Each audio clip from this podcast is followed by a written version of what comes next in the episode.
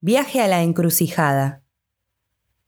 Frodo y Sam volvieron a sus lechos y se acostaron en silencio a descansar, mientras los hombres se ponían en actividad y los trabajos del día comenzaban. Al cabo de un rato les llevaron agua y los condujeron a una mesa servida para tres. Faramir desayunó con ellos. No había dormido desde la batalla de la víspera, pero no parecía fatigado. Una vez terminada la comida, se pusieron de pie. Ojalá no os atormente el hambre en el camino, dijo Faramir. Tenéis escasas provisiones, pero he dado orden de acondicionar en vuestros equipajes una pequeña reserva de alimentos apropiada para viajeros. No os faltará el agua mientras caminéis por Ithilien, pero no bebáis de ninguno de los arroyos que descienden del Imlad Morgul, el valle de la muerte viviente. Algo más he de deciros. Mis exploradores y vigías han regresado todos, aun algunos que se habían deslizado subrepticiamente hasta tener a la vista el Moranon. Todos han observado una cosa extraña. La tierra está desierta. No hay nada en el camino, no se oye en parte alguna ruido de pasos, de cuernos ni de arcos. Un silencio expectante pesa sobre el país sin nombre. Ignoro lo que esto presagia, pero todo parece precipitarse hacia una gran conclusión. Se aproxima la tormenta. Daos prisa mientras podáis. Si estáis listos, partamos. Muy pronto el sol se levantará sobre las sombras. Les trajeron a los hobbits sus paquetes, un poco más pesados que antes, y también dos bastones de madera pulida, herrados en la punta y de cabeza tallada, por la que pasaba una correa de cuero trenzado.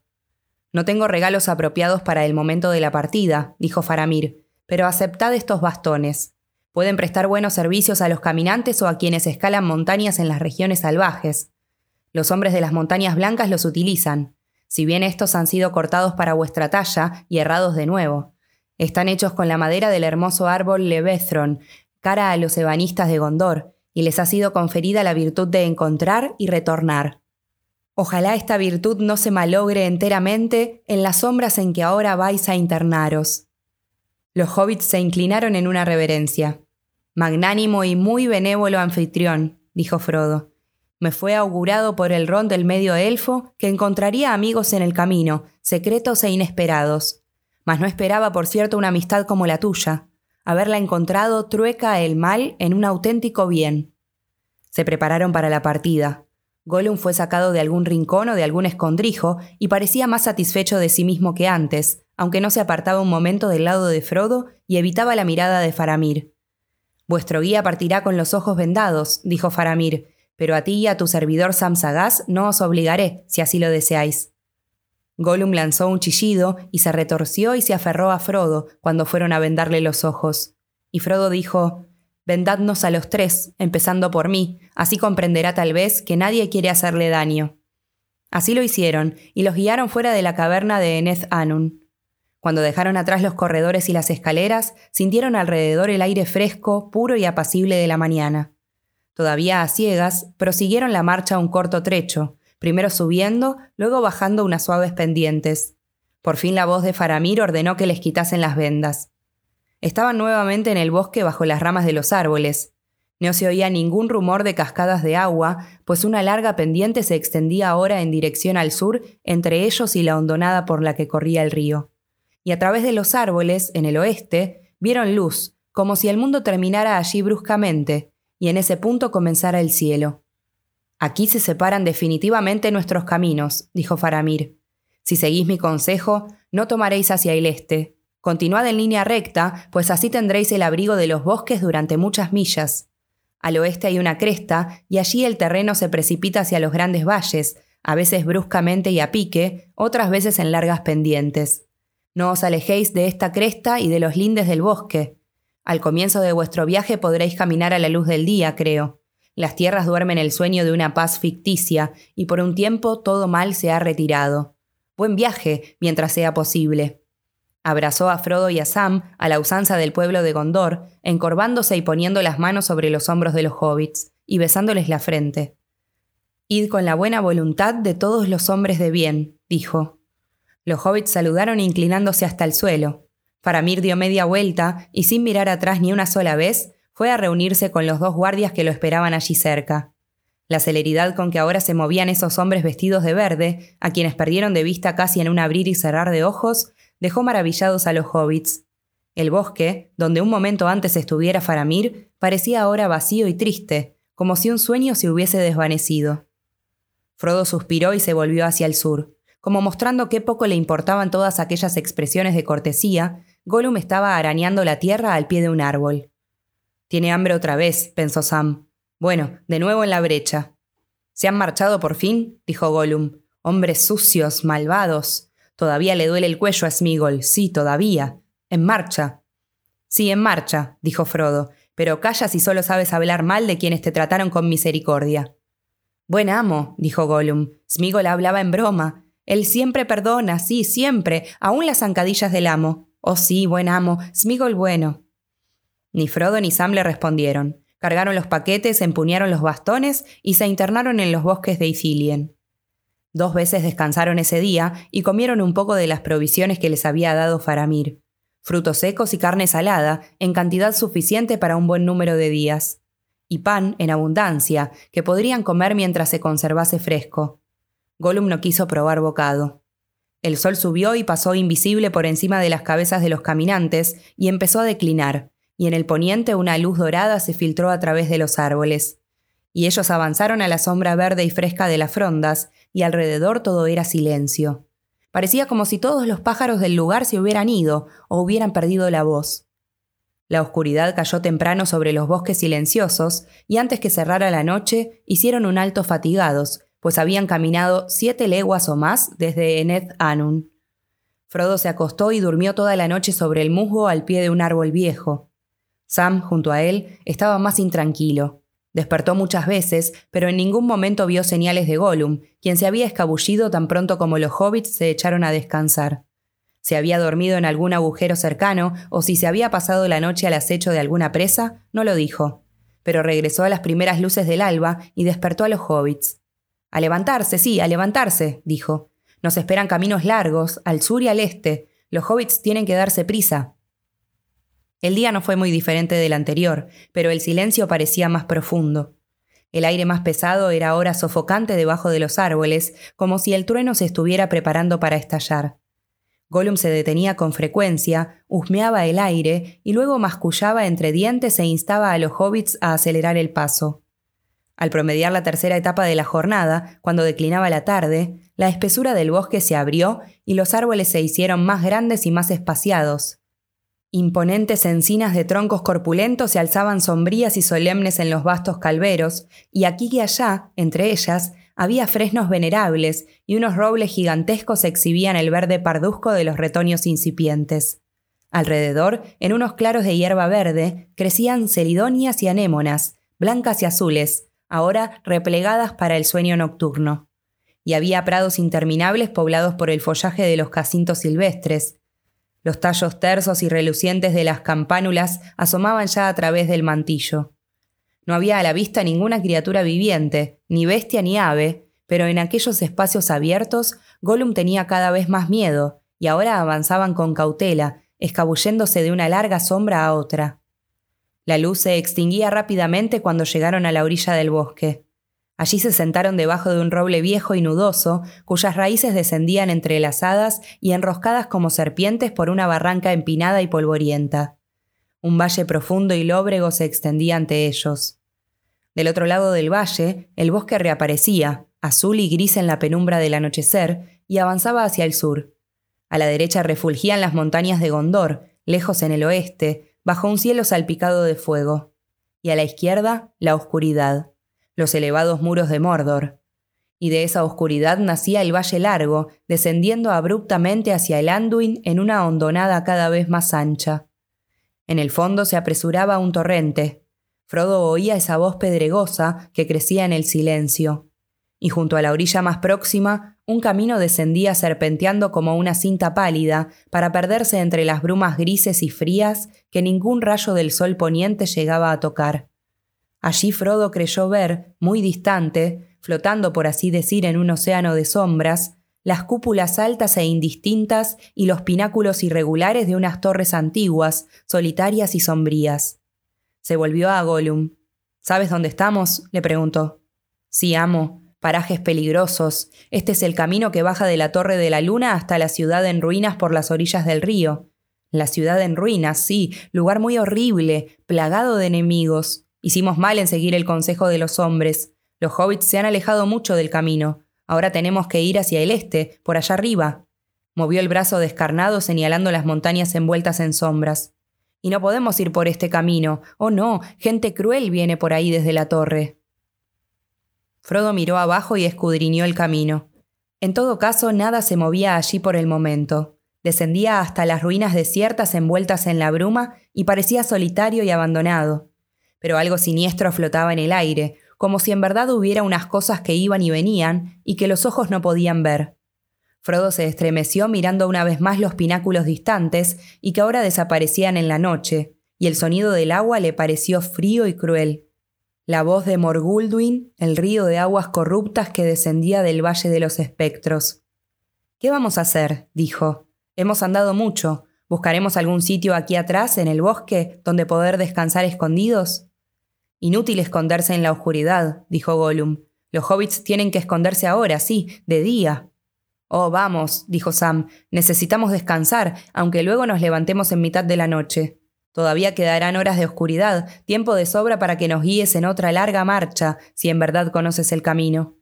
Gollum consintió a regañadientes y fue otra vez hacia los árboles, hacia el este al principio, a lo largo del linde del bosque, donde la arboleda era menos espesa. No quería descansar en el suelo tan cerca del camino malvado, y luego de algunas discusiones se encaramaron los tres en la horqueta de una encina corpulenta, de ramaje espeso, y que era un buen escondite y un refugio más o menos cómodo. Cayó la noche y la oscuridad se cerró, impenetrable, bajo el palio de fronda. Frodo y Sam bebieron un poco de agua y comieron una ración de pan y frutos secos, pero Gollum se enroscó en un ovillo y se durmió instantáneamente. Los hobbits no cerraron los ojos. Habría pasado apenas la medianoche cuando Gollum despertó. Los hobbits vieron de pronto el resplandor de aquellos ojos pálidos y muy abiertos. Gollum escuchaba y husmeaba, cosa que parecía ser, como ya lo habían advertido antes, su método habitual para conocer la hora de la noche. ¿Hemos descansado? ¿Hemos dormido maravillosamente? En marcha. No, no hemos descansado ni hemos dormido maravillosamente, refunfuñó Sam. Pero si hay que partir, partamos. Gollum se dejó caer inmediatamente de las ramas del árbol en cuatro patas, y los hobbits lo siguieron con más lentitud. Tan pronto como llegaron al suelo, reanudaron la marcha en la oscuridad, bajo la conducción de Gollum, subiendo hacia el este por una cuesta empinada. Veían muy poco, la noche era tan profunda que solo reparaban en los troncos de los árboles cuando tropezaban con ellos. El suelo era ahora más accidentado y la marcha se les hacía más difícil, pero Gollum no parecía preocupado. Los guiaba a través de malezas y zarzales, bordeando a veces una grieta profunda o un pozo oscuro, otras bajando a los agujeros negros escondidos bajo la espesura y volviendo a salir. Y si descendían un trecho, la cuesta siguiente era más larga y más escarpada. Trepaban sin descanso. En el primer alto se volvieron para mirar y a duras penas alcanzaron a ver la techumbre del bosque que habían dejado atrás.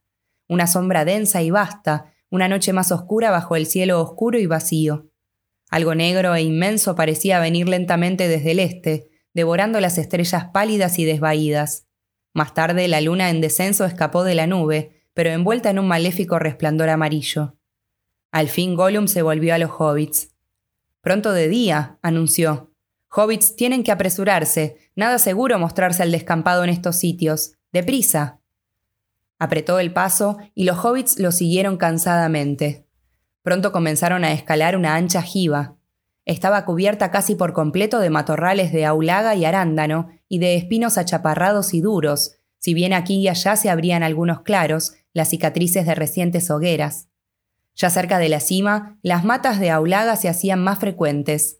Eran viejísimas y muy altas, flacas y desgarbadas en la base, pero espesas arriba, y ya mostraban las flores amarillas que centelleaban en la oscuridad y esparcían una fragancia suave y delicada. Eran tan altos aquellos matorrales de espinos que los hobbits podían caminar por debajo sin agacharse, atravesando largos senderos secos, tapizados de un musgo profundo, erizado de espinas. Al llegar al otro extremo de la colina ancha y gibosa, se detuvieron un momento y luego corrieron a esconderse bajo una apretada maraña de espinos. Las ramas retorcidas que se encorvaban hasta tocar el suelo estaban recubiertas por un laberinto de viejos brezos trepadores. Toda aquella intrincada espesura formaba una especie de recinto hueco y profundo, tapizado de zarzas y hojas muertas y techado por las primeras hojas y brotes primaverales. Allí se echaron un rato a descansar, demasiado fatigados aún para comer, y espiando por entre los intersticios de la hojarasca, aguardaron el lento despertar del día. Pero no llegó el día, solo un crepúsculo pardo y mortecino. Al este, un resplandor apagado y rojizo asomaba bajo los nubarrones amenazantes. No era el rojo purpúreo de la aurora. Más allá de las desmoronadas tierras intermedias, se alzaban las montañas siniestras de Efel Duad, negras e informes abajo, donde la noche se demoraba. Arriba los picos dentados y las crestas duramente recortadas se erguían amenazantes contra el fiero resplandor. A lo lejos, a la derecha, una gran meseta montañosa se adelantaba hacia el oeste, lóbrega y negra en medio de las sombras. ¿Por qué camino marcharemos ahora? preguntó Frodo. ¿Y aquella es la entrada de. del Valle de Morgul? ¿Allí arriba, detrás de esa mole negra? ¿Ya tenemos que pensar en eso? dijo Sam.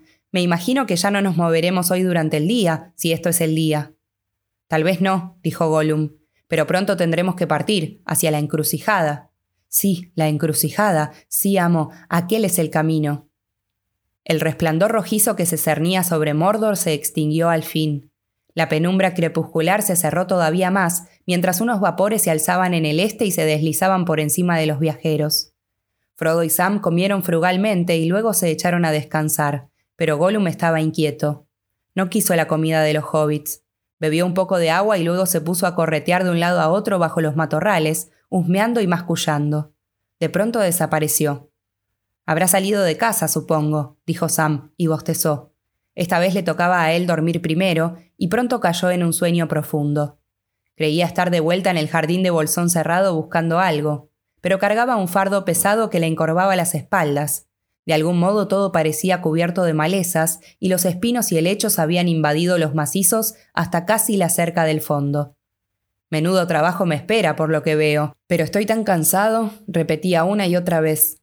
De pronto recordó lo que había ido a buscar. Mi pipa, dijo, y en ese momento despertó. Tonto, exclamó, mientras abría los ojos y se preguntaba por qué se había acostado debajo del cerco. Estuvo todo el tiempo en tu equipaje.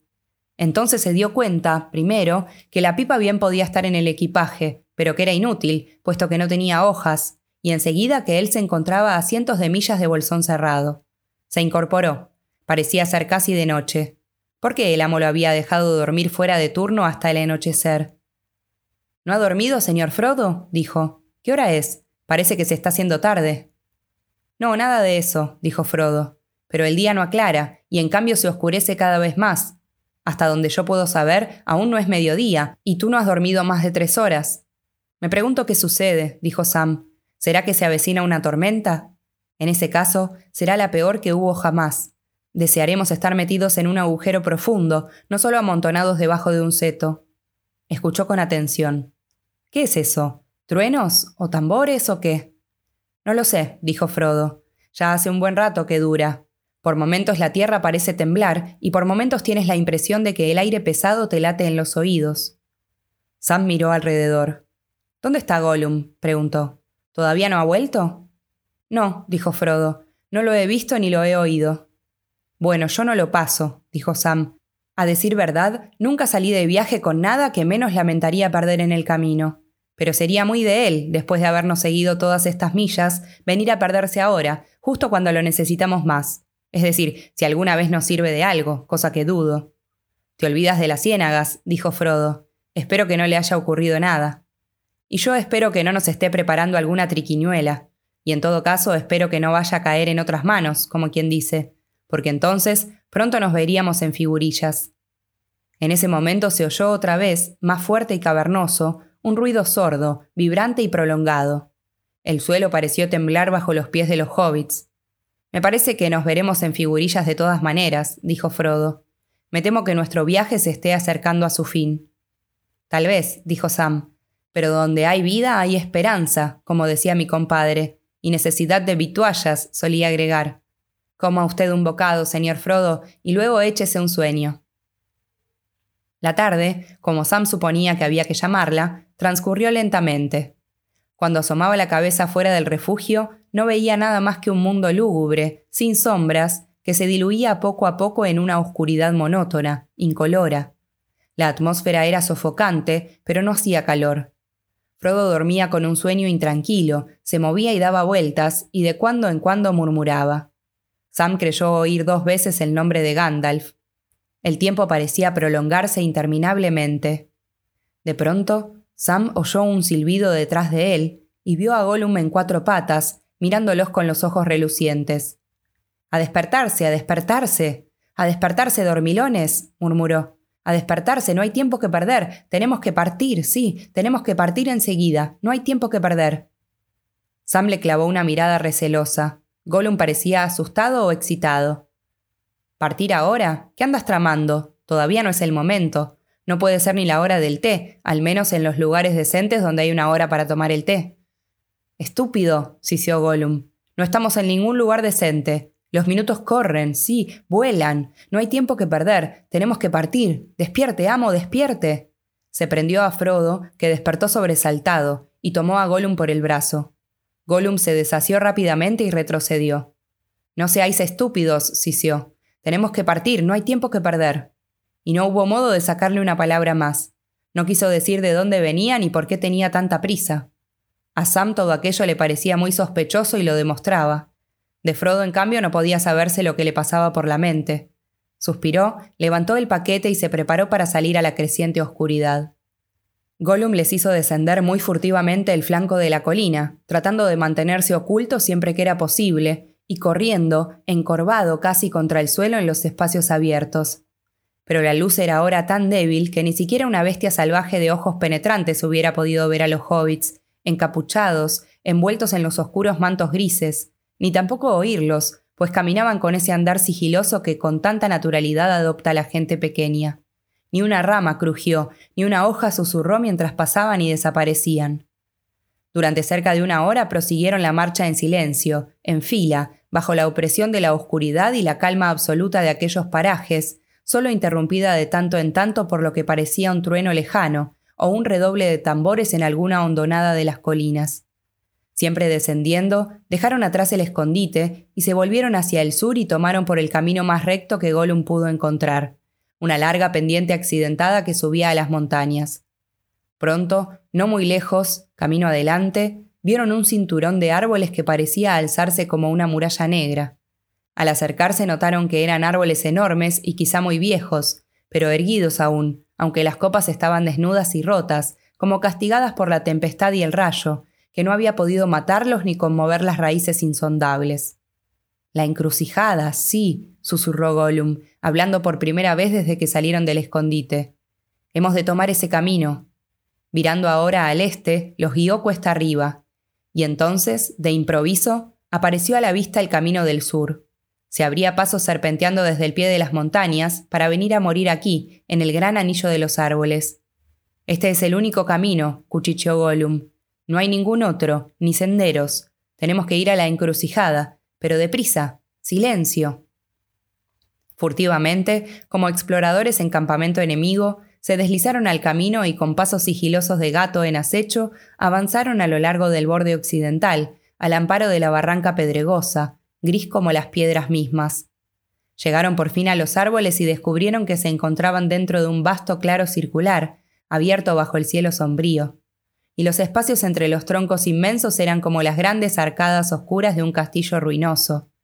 En el centro mismo confluían cuatro caminos. A espaldas de los hobbits se extendía el que conducía a Moranon. Delante de ellos partía nuevamente rumbo al sur. A la derecha subía el camino de la antigua Osgiliath, y luego se perdía en las sombras del este. El cuarto camino, el que ellos tomarían. Frodo se detuvo un instante atemorizado y de pronto vio brillar una luz, un reflejo en la cara de Sam, que estaba junto a él. Se volvió y alcanzó a ver bajo la bóveda de ramas el camino de Osiliad, que descendía y descendía hacia el oeste, casi tan recto como una cinta estirada. Allí, en la lejanía, más allá de la triste Gondor, ahora envuelta en sombras, el sol declinaba y tocaba por fin la orla del paño funerario de las nubes, que rodaban lentamente y se hundían en un incendio ominoso en el mar todavía inmaculado. El breve resplandor iluminó una enorme figura sentada, inmóvil y solemne como los grandes reyes de piedra de Argonaz. Los años la habían carcomido y unas manos violentas la habían mutilado. Habían arrancado la cabeza y habían puesto allí como burla una piedra toscamente tallada y pintarrajeado por manos salvajes. La piedra simulaba una cara horrible y gesticulante con un ojo grande y rojo en el medio de la frente. Sobre las rodillas, el trono majestuoso, y alrededor del pedestal, unos garabatos absurdos se mezclaban con los símbolos inmundos de los corruptos habitantes de Mordor. De improviso, capturada por los rayos horizontales, Frodo vio la cabeza del rey. Yacía abandonada a la orilla del camino. Mira, Sam, exclamó con voz entrecortada. Mira, el rey tiene otra vez una corona. Le habían vaciado las cuencas de los ojos y la barba esculpida estaba rota, pero alrededor de la frente alta y severa tenía una corona de plata y de oro. Una planta trepadora con flores que parecían estrellitas blancas se había adherido a las cejas como rindiendo homenaje al rey caído, y en las fisuras de la cabellera de piedra resplandecían unas siempre vivas doradas. No podrán vencer eternamente, dijo Frodo. Y entonces, de pronto, la visión se desvaneció. El sol se hundió y desapareció, y como si se apagara una lámpara, cayó la noche negra.